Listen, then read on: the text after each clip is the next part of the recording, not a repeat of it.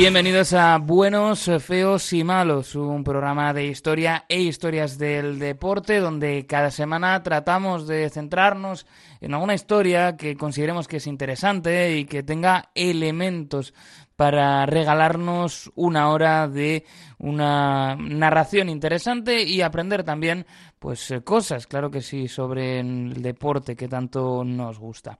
Hoy vamos a centrarnos en una empresa deportiva que a primera vista, es cierto, podría parecer que ha experimentado un crecimiento vertiginoso, pero que si vamos a fijarnos más en profundidad, pues ya nos permite ver que ha tenido pasos adelante y también hacia atrás, que ha llegado a estar, de hecho, pues eh, cerca de caer en algunos momentos y que ha pasado por momentos en los que parecía más previsible que acabara siendo un espectáculo proscrito que lo que ha acabado teniendo, ¿no? que es una enorme popularidad en la actualidad.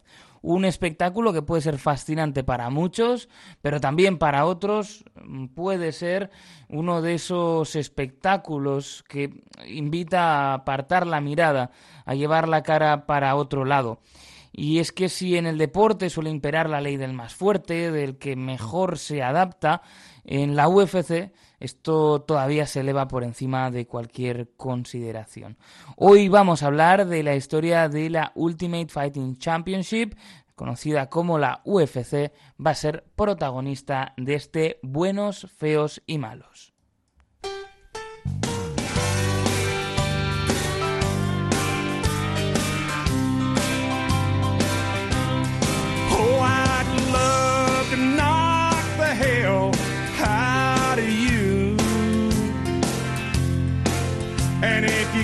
Messing around, I'm going to.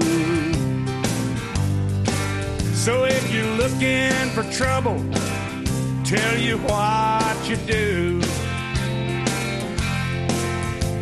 Come over and get the shit knocked out of you.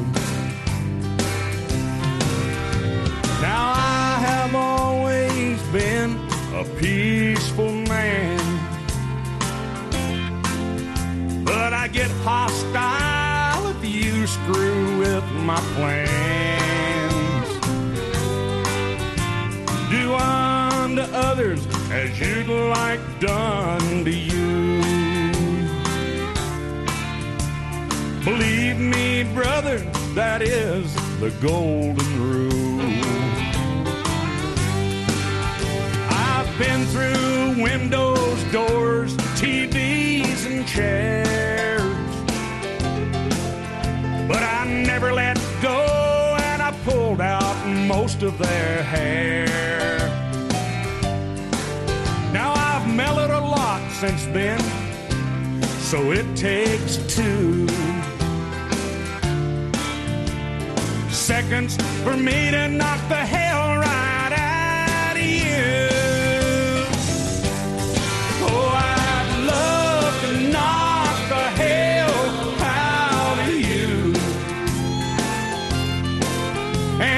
Keep pushing my button, I'm going to.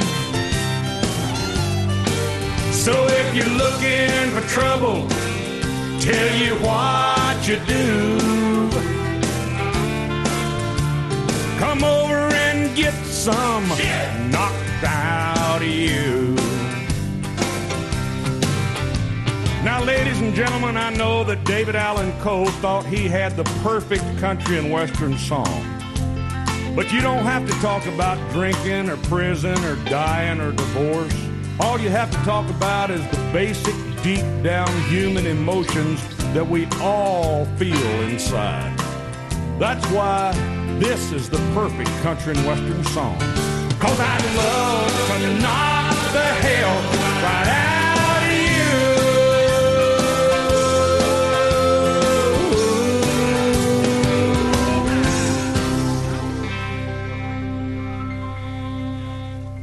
La música que nos va a acompañar en el episodio de hoy es eh, música que ha sido utilizada por luchadores de la UFC mm, en esas entradas eh, tan icónicas también, ¿no? Y bueno, alguno podría incluso eh, acabar concluyendo que es ahí donde empieza también la pelea, ¿no? En esa entrada, en resultar intimidante, en resultar impresionante, y luego es que no solo la pelea, sino que la creación eh, de un aura alrededor de tu desempeño como luchador, pues puede también ayudar a que cuando se reparten los contratos te tengan más en cuenta. La que hemos escuchado ahora era I Love eh, to Knock the Hell Out of You, una canción de Hank Williams Jr., evidentemente pues una de las grandes familias del, country estadounidense, el hijo de, Hank Williams, una auténtica leyenda. Y bueno, en el caso del Junior, pues también muy ligado al deporte porque había eh, hecho también la canción del Monday Night Football que durante tantos años pues estuvo escuchando hasta que después, bueno, unas declaraciones y una actitud seguramente no demasiado afortunada, pues acabó llevando a que cambiasen de cantante, pero eh, canciones muy recuperables y esta era la que usaba Matt Brown para entrar al octógono. Vamos a hablar, vamos a empezar y vamos a ir poco a poco desgranando parte de la historia de la UFC. Hay que buscar sus orígenes en una familia brasileña, en la familia Gracie, que es la clave para entender seguramente no solo la UFC, sino también buena parte de la evolución de los deportes de, contacto. La familia Gracie bueno, pues es la que desarrolla el jiu-jitsu brasileño y es de ahí donde, eh, después de una historia que vamos a ir repasando, terminamos por llegar a la UFC. Vamos poco a poco. Em, tradicionalmente, y probablemente también por, por, el éxito de su hijo, ¿no? vendiendo la disciplina al, al mundo, Elio Gracie es considerado el padre del jiu-jitsu brasileño empezó a adaptar eh, junto a sus hermanos eh, técnicas de, de jiu-jitsu. Además, pues dicen que la primera vez que dio clase fue porque uno de sus hermanos en el gimnasio que tenían pues no llegó a tiempo, entonces eh, se puso a dar una clase y ahí es cuando empezó a ver, gustándole todo mucho, que en el plano teórico, ¿no? Pues una cosa era conocer los movimientos y era, otra cosa era poder ejecutarlos y de ahí que fue, bueno, pues incorporando algunas variaciones. Y como en, en, tantos lugares, eh, en Brasil, ¿no? que, es, que es la clave de todo, los espectáculos circenses sí que habían visto cómo ganaban peso dentro los shows de, de lucha. Y, esto es curioso porque eh, de un mismo fenómeno, ¿no? como era pues ese fenómeno de, de la lucha en espectáculos de, de feria, nos eh, podemos trazar dos líneas y una nos lleva hasta la UFC, otra nos lleva también al desarrollo de la lucha libre profesional, eh, que tanto nos ha gustado ¿no? en este programa. Y digo, no, pues bueno, por, decirlo porque soy solo yo, pero eh, no pasa nada. en el que todo ¿no? pues está medido y en el que los desenlaces se conocen de antemano. Em, en esos dos itinerarios, pues ha habido a lo largo del tiempo también, eh, claro, una, una, relación, no solo en los arranques, sino lo veremos eh, también más adelante. Eh, el caso es que los Gracie participaban en un programa brasileño que se llama Héroes del Ring, se emitió en el 59 y en el, en el 60, y que terminó, eso sí, por un brazo roto, ¿no? Una cosa pues que las audiencias no veían con buenos ojos el ver ese tipo de, lesiones en televisión. Curiosamente fue sustituido por un programa ya de, de pro wrestling, ¿no? Un programa pues de, lo que conocemos como la lucha libre profesional. Y lo que empezó a hacer eh, la familia Gracie una vez terminó ese programa en el que ellos habían participado y que eh, tenía como objetivo pues enfrentar a gente de diversas disciplinas, eh, enmarcado en lo que había sido el, el valetudo en, Brasil, ese tipo de, peleas, en las que bueno pues se mezclaba gente de diferentes disciplinas, lo que hizo esta familia fue empezar a organizar sus propios retos, en los que medían a especialistas de otra, de diferentes artes marciales entre sí. Entonces, estos retos, eh, pues bueno, los retos tenían como objetivo, por un lado, enfrentar, es verdad, las diferentes disciplinas, es decir, conocer cuál era la más efectiva de todas. Y claro, eh, para los Gracie tenía otro objetivo, era probar la hegemonía de ese jiu-jitsu brasileño, el Gracie Jiu-Jitsu que ellos habían desarrollado, sobre todas las demás disciplinas. ¿Cuál era la mejor la manera de mostrarlo? Pues hombre, teorías se pueden hablar muchas, se pueden escribir muchas, pero si estamos hablando de lucha, pues lo mejor es luchando, ¿no? Y ese era el objetivo que ellos tenían y era lo que les motivaba también. Pero estamos todavía en Brasil, entonces, ¿cómo llegamos a los Estados Unidos? Bueno, pues la familia o parte de ella también, ¿no? Busca en Estados Unidos un lugar donde desarrollar su arte marcial y es el primer paso para que encontremos o para que lleguemos por fin a la UFC. Para ver este salto, eh, este salto de Brasil a los Estados Unidos y del gimnasio de los Gracie a la UFC que conocemos en la actualidad, hay una figura clave. Es la de John Gracie. Es el hijo de Elio Gracie, es el más mayor de ellos y también desde una muy temprana edad, pues él empieza a entrenar eh, Jiu-Jitsu, el Jiu-Jitsu brasileño y bueno, pues em, hace varios viajes a los Estados Unidos em, de, vacaciones, le, llama mucho la atención y se queda en, su cabeza, aunque él vuelve a Estados Unidos, pero vuelve a Brasil y sigue estudiando. Pero la idea de Estados Unidos le llamaba tanto la atención que en 1978 se muda al, al sur de California, empieza a trabajar como extra en eh, películas y en series de televisión y él tiene además eh, como objetivo muy marcado el hecho de divulgar el jiu-jitsu brasileño en, Estados Unidos. Entonces empieza, bueno, monta una especie de, gimnasio o da clases en este caso en, un garaje, ¿no? En el garaje de, su casa en, Hermosa Beach. Empieza a invitar a gente para, para entrenar y con el paso de los años incluso eh, invita a su hermano, en, uno de los hermanos más pequeños, a, Royce, que cuando se muda a Estados Unidos tiene 18 años, para que, para que esté allí. Entre tanto, mientras vamos cubriendo ese camino de, entrenar en el, en el, garaje y de hacer otras cosas, él trabaja en el, en el mundo del cine, por ejemplo. Esto es curioso. Roy John Gracie entrena a Mel Gibson y a Gary Busey para Arma Letal, ¿no?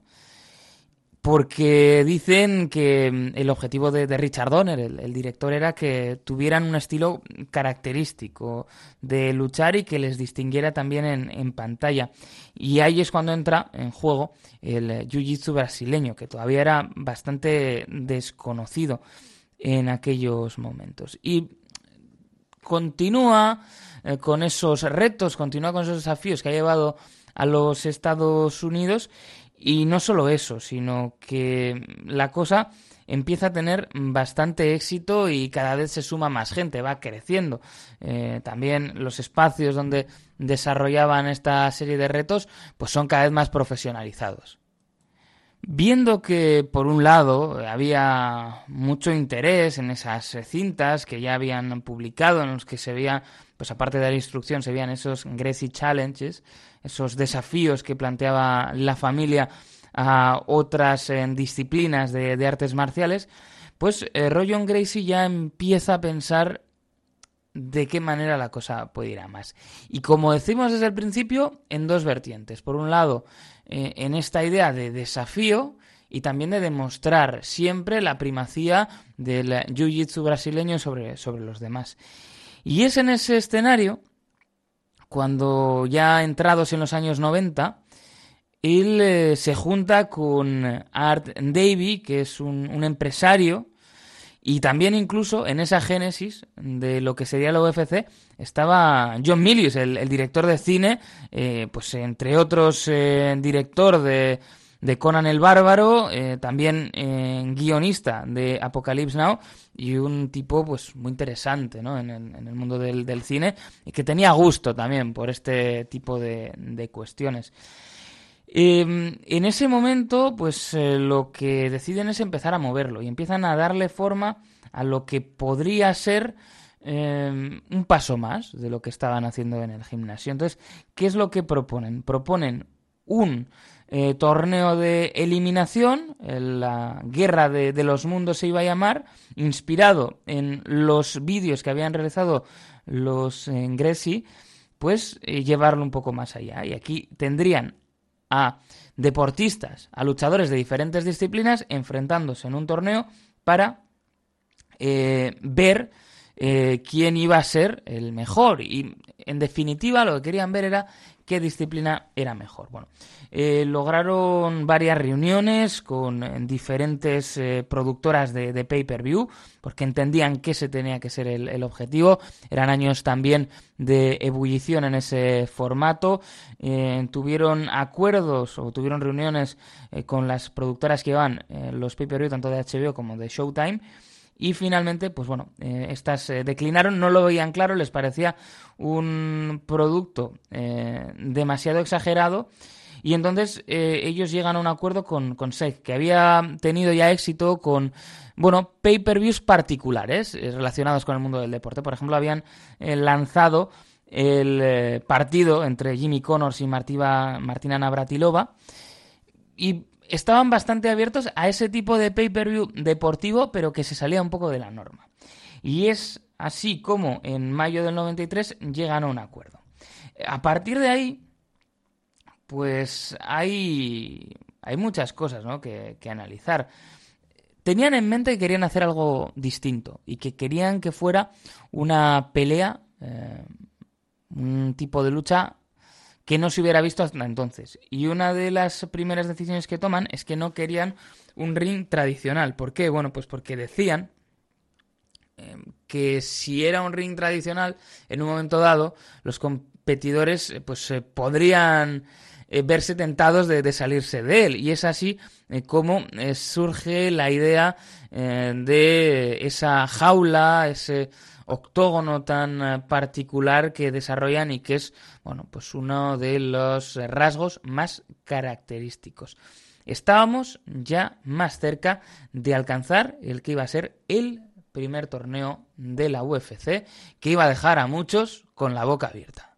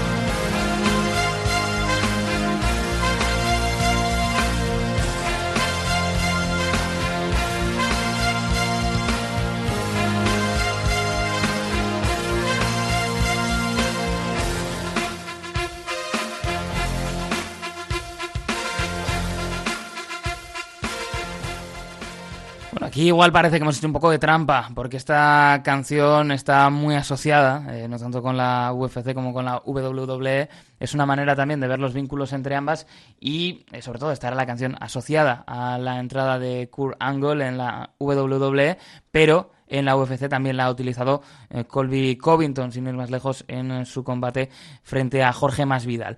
Bueno, pues así llegamos a, primer, a ese primer evento de la UFC, ese primer eh, pago por visión, un torneo con ocho luchadores en los que estaban los eh, kickboxers Patrick Smith y Kevin Rosier, eh, también estaba Gerard Gordo, eh, Sen Frazier, más asociado con el karate, un luchador como Ken Samrock, un sumo como Taylor Tully, el boxeador Art Jimerson, y estaba y esta sería una de las figuras clave en esos años, Royce Gracie, que es el hermano de Royon Gracie, y que pues iba a llevar delante de todo ese público el arte del jiu-jitsu brasileño. Eh, aquí, bueno, eh, había una, una, peculiaridad con respecto, por ejemplo, a lo que pudiera ser el boxeo, pudieran ser otras disciplinas. Aquí no había una categoría de peso. Estábamos hablando de un torneo eh, que daba igual el peso, daba igual la disciplina, todos se enfrentaban. la idea a mí me recuerda un poco a esto del debate superheroico muchas veces, ¿no? Con el mundo del cómico, de, de las películas. Dices, bueno, ¿quién, quién es más fuerte? ¿Si, si Batman o, o Spider-Man? Y dices, claro, es que están en universos diferentes. ¿no? no se puede saber, se puede especular muchísimo. Lo que pasaba en el mundo de las artes marciales y de las disciplinas de lucha era eso. ¿Eh? No podía ver a unos, podía ver a otros, pero estaban, digamos, en universos diferentes porque no competían entre sí. Es lo, que viene a romper la, la, UFC. ¿Qué sucede en ese primer evento? En ese evento que tuvo lugar en Denver, en Colorado, en el McNichol Sports Arena, el 12 de noviembre de 1993. Bueno, pues eh, ahí había un debate y todavía pasan los años y sigue debatiendo si tenían intención de hacer más de un evento o si simplemente querían hacer un torneo, ver quién era más fuerte y ya está. Eh, le sacó de duda seguramente el pay-per-view, porque se vendió muchísimo y fue muy bien. Pero claro, aquí hay, por un lado, eh, pues eh, declaraciones que apuntan a eso, que fue el pay-per-view lo que les motivó a seguir, y otros que decían que no, que lo tenían en mente porque de hecho el acuerdo al que había llegado la UFC, la creada UFC, con esa productora, con SEC, pues era para varios eventos, era para varios años de hecho, con lo cual, pues bueno, eh, siempre queda esa duda. El, inicio fue impactante. Vamos a escuchar eh, cómo se inició y cómo aquellos que habían comprado el pay-per-view eh, tuvieron de primeras claro que lo que estaban viendo no lo hayan visto antes.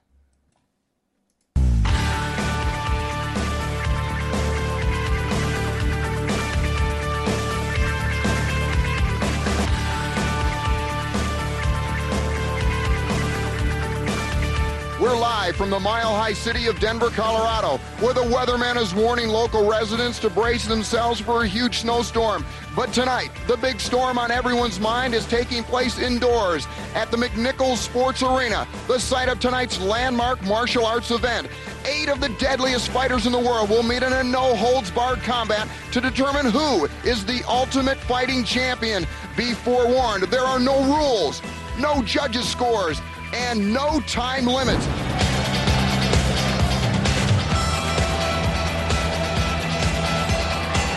Así arrancaba la primera pelea. Era entre Gerard Gordó y el sumo Teila Tuli, y bueno, pues no podía ser más impactante. Claro, eh, la labor de un sumo en este caso es sumamente, nunca mejor dicho, diferente, y se vio sorprendido. Y de hecho la pelea se interrumpe de forma muy temprana cuando recibe una patada tremenda de Gordo en la cara y le hace saltar los dientes directamente. En una imagen que sí, que impactó, eh, pero que también captó la atención de aquellos que habían comprado el pay-per-view. Fue todo un éxito, vendieron 86.592 eh, suscripciones de pay-per-view y a partir de ahí la UFC iba a tener sus pasos adelante y sus pasos para atrás, pero eh, estaba ya, había llegado en, cierto sentido para quedarse. A partir de ahí lo que llegan son años en los que, por un lado, hay un debate, hay un debate importante. Eh, siempre que ha tenido tramos de popularidad ha existido ese debate. Eh, John McCain, el político republicano, un tipo que había sido prisionero de guerra, que había sido torturado y que por tanto no era una, una persona eh, que, tuviera la piel fina, vamos a decir, lo llegó a llamar las eh, peleas de gallos humanas. En ese enfrentamiento que tuvo con la UFC, también había quienes apuntaban que eh, pues una gran empresa de cervezas que había invertido mucho dinero en el boxeo tenía preocupación por el crecimiento de la UFC y que eso le empujaba también, lo que defiende el, conocidísimo Joe Rogan, pues que era eso, eh, la presión de Budweiser, todo se ha dicho, lo que invitaba a McCain a ser tan contrario a la UFC. En ese primer evento, eh, lo que vimos fue pues lo que cabía esperar, ¿no? Si uno tiene en cuenta los promotores. Y es que ganó Royce Gracie, el miembro de la familia, con ese jiu-jitsu brasileño. Y sobre eso también eh, se ha escrito y se ha hablado mucho. ¿Por qué? Bueno, pues porque eh, organizado, ¿no? O con la familia en la génesis del producto, quienes han analizado después eh, el torneo y cómo se organizó, dicen que eh, estaba bastante encaminado la selección de los luchadores y de su manera de pelear para que efectivamente el triunfador fuera pues eh, este hombre, ¿no? Eh, Royce Gracie que todo se ha dicho, pues era, era muy bueno en lo suyo. Em, además, el propio Royce explica por qué lo seleccionó y decía que era la mejor manera de mostrar la superioridad de, su arte marcial, ¿no? Porque eh, le veías eh, físicamente, eh, pues palidecía al lado de sus rivales y con todos ellos pudo. Así que le salió muy bien la jugada en ese aspecto. poco a poco se fueron viendo pues diferentes estilos de, competición fueron llegando pues algunos nombres no que, que, pasarían a la historia además, ¿no? Pues ya hemos dicho Royce Gracie, Ken Samrock, que participó en ese primer evento, pero aparecen los Dan Severn, los eh, Tan Cabot. Eh, de Tan Cabot escucharemos o contaremos luego una, una cosita. Eh, Gary Goodrich, bueno, Oleg Takkarov. y poco a poco la cuestión va evolucionando. Art Davy, que había sido uno de los promotores, sale en UFC 5, que se desarrolla en Charlotte, en Carolina del Norte, en abril del 95 y va cambiando también eh, pues eh, lo que es el accionariado ¿no? de, la empresa.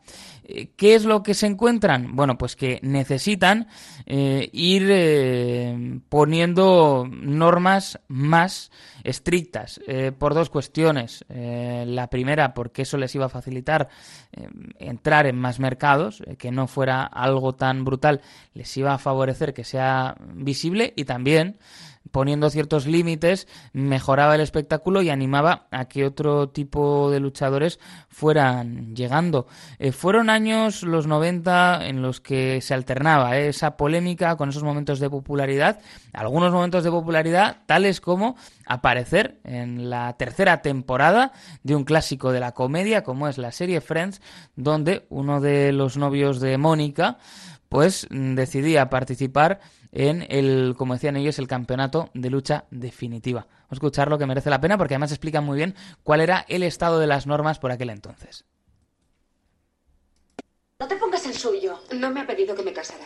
Oh. Entonces sí que no te pongas su apellido. Quería decirme que va a participar en una especie de competición de lucha definitiva. ¿Cómo? ¿Por qué? ¿Qué es eso? No lo sé exactamente. Es como la lucha libre. Ah. Sí, pero sin los disfraces. Ah. Y no es falsa, es totalmente brutal. Sí, son dos tíos en un cuadrilátero y las reglas son que no hay reglas. ¿Se puede morder y tirarle del pelo a la gente? Sí, todo vale excepto meter el dedo en el ojo y el anzuelo. ¿Qué es el anzuelo? Ah, pues... Ah. Gracias, tío. Me hubiese costado mucho describirlo. ¿A qué sabe tu dedo? Que tengo las manos súper limpias. Acabo de bañar al pato.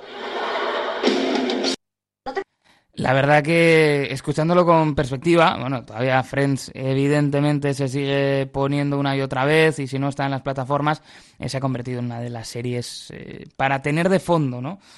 Algo que conocemos, algo que nos es familiar y en ese momento en el que no te decides, pues te lo pones de fondo y algunos habrá encontrado con este episodio. Yo no sé si habría aquí algún tipo de acuerdo porque parece casi product placement y es cierto, eh, todo se ha dicho, que explica francamente bien pues lo que era la situación de la competición por aquel entonces bueno, eh, si no, los que no hayan visto el capítulo, pues no, no le va muy bien al, novio de, Mónica. ¿Cuál es el proceso en esa segunda mitad de los 90, ya de cara al, final de, la década? Bueno, pues es, eh, por un lado, ir moviéndose poco a poco de ese modelo de torneo. Eh, ya en, en UFC 5 introducen ese, ese el formato de la super pelea que sale fuera del, del, torneo y eso permite que compitan dos luchadores que no han tenido ese castigo de pasar por un torneo y ya posteriormente pues terminan por abandonar ese formato y se centran en eh, peleas. Eh, lo hacen en el 98 en UFC Brasil, eh, casi como una vuelta a los orígenes. Eh, ¿Cuáles son las eh, cuestiones interesantes? Pues que con todas esas críticas y con el esfuerzo también de, John McCain que comentábamos antes, que envía cartas a todos los estados para pedir que se prohíba, pues son muchos los que terminan precisamente por, por prohibirlo y se encuentran en una situación en la que eh, ven que tienen que ir a, lugares que no son los ideales, que tienen que hacer las veladas en pabellones eh, pequeños porque se tienen que ir adaptando en función de las prohibiciones. Y eso al final lo que va llevando es a que de un espectáculo pase a ser eh, algo más parecido a un deporte. De hecho, por ejemplo, la, prohibición ¿no? del anzuelo que decían en Friends, pues, pues llega también en UFC 12 y que es cuando se introducen también las, eh, las categorías de peso. Los guantes llegan en UFC 14 y además se prohíben las patadas a la cabeza cuando el oponente está en el suelo pues poco a poco, como decimos, eh, se va convirtiendo en un deporte eh, y se va regulando. Y es ahí cuando llega el proceso de trabajar con las diferentes eh, comisiones atléticas de los Estados Unidos mm, para que vayan aprobando, ¿no? Para que den su aprobación a este tipo de espectáculos y de esa manera pues pueda ser un deporte reglado, más regulado y les abra sobre todo, y esto era lo importante eh, para ellos, eh, las puertas a mercados importantes que por aquel entonces se estaban eh, perdiendo. Así que esa evolución y esas normas ya unificadas, ¿no? que cuando llega pues la, aprobación en, en, los 2000 por parte de la Comisión Atlética de, de Nueva Jersey, y ya podemos decir que es puramente un, deporte, más allá del contenido espectáculo que crezca alrededor, pues es lo que les permite. Y es lo que seguramente eh, les hace superar esos malos momentos y les hace también eh, evidentemente tener la popularidad que tienen ahora. Ha sido durante los últimos años uno de los deportes que más crecía, sobre todo entre los varones. Pero para explicar todo esto hay que fijarse en los Fertita, sobre todo en Lorenzo Fertita y en Dana White, eh, que fue el impulsor de la toma de control de la familia Fertita eh, de la UFC y que inició la era seguramente más exitosa que todavía se prolonga hasta nuestros tiempos.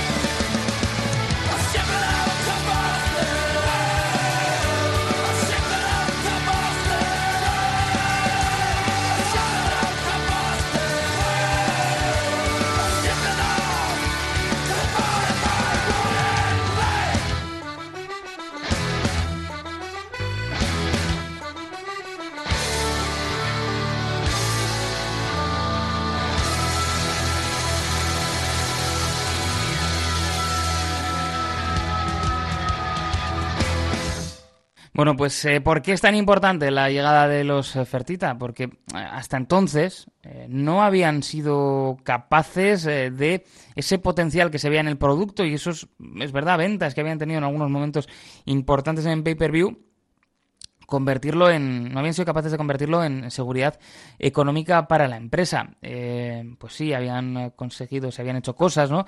Eh, como esa participación en, Friends para acercarse al gran público, con la presencia de Tan Cabot, eh, precisamente en el, en el episodio, que es el, novio de Mónica en la serie, pues pelea contra Tan Cabot y Tan Cabot lo, destroza completamente. Un Tan Cabot al que veríamos también posteriormente en la WCW, que se intentó vender, ¿no? Pues como un rival de, Goldberg, en un movimiento que ya se empezaba a ver y que se vería después, ¿eh? eh cómo hay esa retroalimentación entre eh, la lucha libre profesional, el, wrestling, y eh, bueno los, las MMAs, los deportes, en este caso la, UFC, porque claro, al wrestling profesional le conviene traer a luchadores de la UFC por aquello de que son vistos como luchadores legítimos y en ocasiones ha habido también otros caminos en los que eh, la UFC ha querido y el mundo de las MMA, otras eh, incluso empresas pues han querido también atraer a gente que venía del mundo de la lucha libre porque eran personajes poderosos que iban a atraer al público y que la gente se iba a preguntar. Se iba a preguntar cómo lo podía hacer Lesnar, se iba a preguntar eh, cómo lo podía hacer Bobby Lashley, por ejemplo, o incluso CM Punk también intentó una carrera en las artes marciales mixtas que no le salió demasiado bien. Pero como digo, más allá de esos intentos, no era sencillo. Eh, seguía siendo visto como un espectáculo eh, difícil de ver en ocasiones.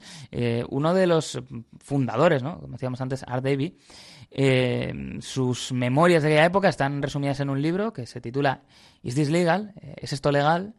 Que tiene ese título porque esa es la frase que pronunció nada más y nada menos que Chuck Norris, que Chuck Norris también es uno de los tipos duros por antonomasia, en la primera vez que, vio un, un pay-per-view de, de, UFC, ¿no? O sea, esa era un poco la, percepción.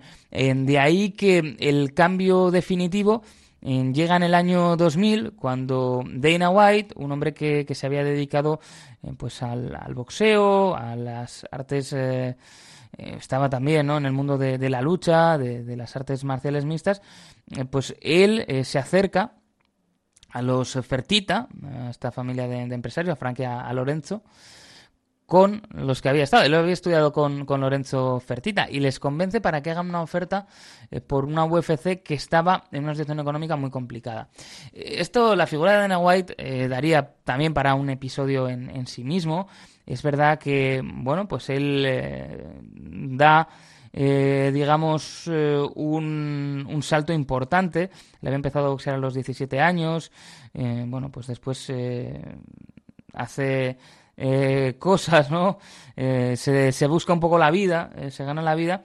Y, finalmente, pues logra entrar en, la UFC porque eh, se acerca a los, a los Fertita y les, convence. Pero claro, ahora eh, se ve en la historia muchas veces como uno de esos hombres hechos a sí mismo. Y parte de ello es cierto, pero claro, eh, si tú has estudiado ¿no? con, con Lorenzo Fertita, que disponía de muchísimo dinero para invertir, y le puedes convencer, Hombre, pues no es exactamente empezar de cero, ¿no? A veces con el relato se hacen eh, trampas. Y son eh, dos millones los que pagan los Fertita por la UFC. En, finalmente, en enero de 2001 se cierra la compra y contaba Fertita que, que no lo entendían, eh, que no, lo entendía su entorno, por qué ponía todo ese dinero porque él prácticamente lo que estaba comprando era nada, no había prácticamente activos en la empresa. Y, él explicaba que, no terminaba de entender la gente de su entorno que de primeras la marca, las letras, eh, ese nombre de la UFC era lo suficientemente poderoso como para justificar esa inversión. Y le salió muy bien. Y además, eh, Fertita tenía buenas relaciones con la Comisión Atlética de, de, Nevada, lograron la aprobación para celebrar sus eventos allí y eso pues supone eh, realmente un cambio por completo de lo que podían estar haciendo. Y, lo van haciendo además bueno pues creciendo poco a poco eh, aumenta no eh, por un lado el, patrocinio aumentan las ventas de pay per view y también las ventas de, DVD que, que, todavía bueno pues se estuvo haciendo durante mucho tiempo el vender esas veladas posteriormente en DVD y eh, hay dos cuestiones que marcan la diferencia. Una tiene que ver con dónde realizar los eventos.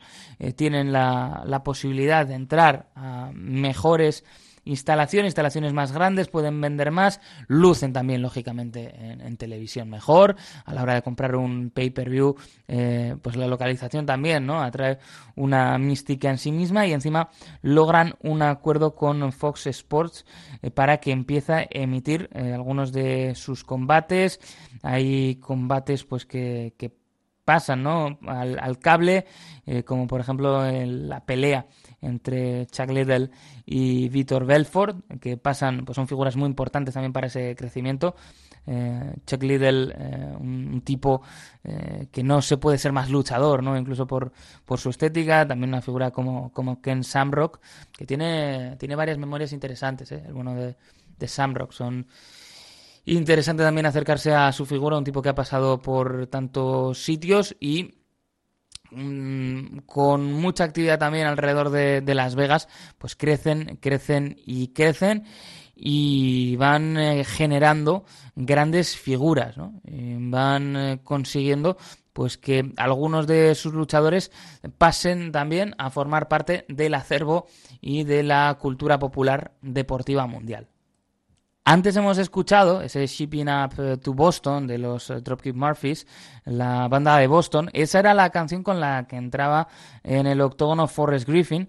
Y Forrest Griffin fue uno de los eh, primeros productos de, Ultimate Fighter, que fue dar un paso más. recogía también esa idea de, un, de un torneo ¿no? que ya habían visto, pero lo que proponen con mucho ojo y con gran capacidad para entender también hacia dónde iba a evolucionar la, información deportiva, eh, la UFC se saca de la manga en el año 2005 de Ultimate Fighter, eh, que era una suerte de reality show en el que se puede ver a luchadores de MMA que compiten por un buen contrato además en la UFC. Y entonces, eh, bueno, pues lo que van haciendo son peleas para eh, ir eliminándolos y se va siguiendo en su día a día. Em, la verdad es que muchas cadenas dijeron que no, seguramente se arrepentirían eh, posteriormente y fue Spike TV la que acabó apostando, em, pagó 10 millones de dólares por el producto que se estrenó en enero de 2005 y fue todo un éxito y ha formado parte también pues eh, de esa mística ¿no? de, la UFC el ver los luchadores que llegan a través de este The Ultimate Fighter y es eh, clave también eh, para entender el crecimiento de popularidad que a partir de 2005-2006 empieza a tener la, la UFC. En 2006 hay unas muy buenas ventas en los pay-per-view. Eh, vuelve Royce Gracie para enfrentarse a, Hughes. Estaba en esa en UFC 60, después de UFC 61, pues eh, Ken Shamrock contra Tito Ortiz. Eh, bueno, pues a partir de ahí se nota y también lo notan los luchadores que empieza a llegar bastante, bastante dinero. Y bueno, el debate sobre si gana suficiente o no, que, que sigue, ¿no? Pero eh, era una cosa diferente con respecto a lo que se había vivido en años anteriores. Siguió, siguió creciendo hasta el punto de que en 2007 pudo comprar eh, Pride eh, Fighting Championship, que era el principal rival en su mercado y aunque en un principio sí que tuvieron la intención de mantenerlos como dos marcas separadas, luego Dana White consideró que, el modelo no era sostenible y que además ya tenían incorporados en la UFC eh, a gran parte ¿no? de los nombres potentes que habían estado asociados a Pride. Pero el eh, crecimiento continuaba y continuaba y empiezan a llegar también pues grandes nombres de esos que trascienden barreras. Por el tipo de historias que solemos contar aquí, en esas grandes figuras, yo creo que merece la pena eh, detenerse un poco ¿no? en la figura de, Brock Lesnar, el estadounidense residente en, en, Canadá, en la actualidad, además adoptando incluso en sus apariciones eh, televisivas ya ese personaje de macho alfa canadiense. El Lesnar había mm, practicado en diferentes eh, deportes, pero eh, sobre todo era un eh, wrestler legítimo en este caso. Había competido en wrestling amateur en su estancia en la Universidad de Minnesota. Ganó, de hecho, el campeonato nacional de la División 1 de la NCAA en el año 2000 y firmó eh, por la eh, WWF. Todavía por aquel entonces eh, se convirtió en una de las grandes figuras de la industria. un tipo que, bueno, pues que era un monstruo, ¿no? Físicamente era un auténtico espectáculo. Y digo que es interesante traerlo porque también estuvo en la, en la NFL, aunque sea brevemente. ¿no? Eh, él era, era uno de sus eh, sueños, entonces deja la WWE para unirse a los Vikings, le, cortan durante la pretemporada y tras eh, su vuelta a la lucha libre, a la WWE, en 2007 inicia una carrera en las MMA y en 2008 eh, firma un acuerdo precisamente con, la UFC. Bueno, pues ahí hace carrera, eh, lo que decíamos antes. Eh, ¿Por qué interesan estas cosas? Bueno, pues porque al final era una figura que, que, tenía mucho fandom detrás y que la gente quería verle pelear, ¿no? al final, una cosa es verlo en la WWE, donde el que está delante evidentemente colabora, estamos ante un espectáculo guionizado, y lo que quería ver la gente es, bueno, vamos a ver cómo este tipo, cómo pelea de, de verdad. Eh, se retiró en, en 2011 eh, de las MMA. hizo algún retorno, pero bueno, pues el segundo, la segunda retirada le llegó en 2017, aunque ahora pues ha vuelto a cerrar las puertas, ¿no? Porque se había rumoreado eh, que podía volver eh, tras eh, vivir, estar viviendo una época dulce de popularidad en la WWE. Se habla de que pudiera volver a la UFC y a pesar de que ha sido uno de los tipos que, que, más ha vendido, ¿no? Y ha estado presente en algunos de los pay-per-views que más han vendido de la historia de la UFC, pues parece que Lesnar entiende ya que no es su momento y que eso ha pasado. ¿Qué más figuras podemos destacar haciendo así un repaso rápido y bastante, todo se ha dicho, personal, ¿no? Los que le han gustado a uno, pues la figura de Conor, McGregor también, por impacto que ha tenido después, eh, no se puede pasar por alto. McGregor llega en 2013 a la UFC, se lo habían estado reclamando ¿eh? a Dana White, incluso en un viaje a Irlanda que había hecho, White también de origen, eh, de origen irlandés.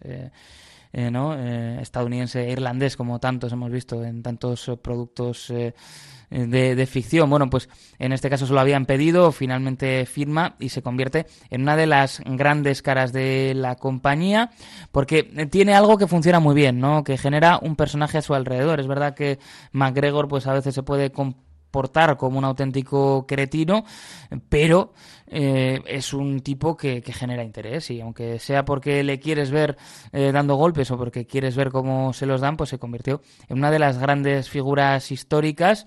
Eh, vamos a ver pues en qué termina ¿no? su, su carrera, cómo lo hace. Parece que ha pasado ya por su mejor momento, por esos coqueteos que ha hecho con el mundo del boxeo y esa pelea inundada de, dinero y de, de, poco más, ¿no?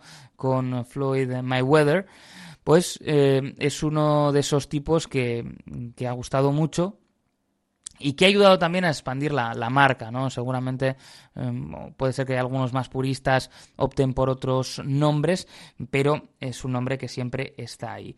Y claro, yo, evidentemente, yo vengo de, la WWE, ¿no? Entonces, eh, me llaman especialmente la atención en quienes han tenido eh, presencia en uno y otro lado. Y podríamos hablar, y sería muy interesante, de Ronda Rousey. Eh, Ronda Rousey, que eh, es una de los grandes nombres históricos de la UFC, uno de los nombres también pues que, sirvió ¿no? para que la eh, división o las divisiones femeninas de la, de la UFC fueran más respetadas y que posteriormente ha tenido también varios eh, pasos por la WWE, donde se encuentra incluso en la, en la actualidad. Ella fue primero olímpica en, judo, posteriormente, de hecho, ganando una medalla para los Estados Unidos, posteriormente comenzó a competir en las MMA para llegar concretamente a la UFC donde pues eh, fue una figura muy importante, una figura de las que bueno pues casi en, funcionaba eh, propiamente para, para vender pay-per-views, ¿no? Y eso supone también un salto de, de calidad en lo referente a la división femenina de la UFC.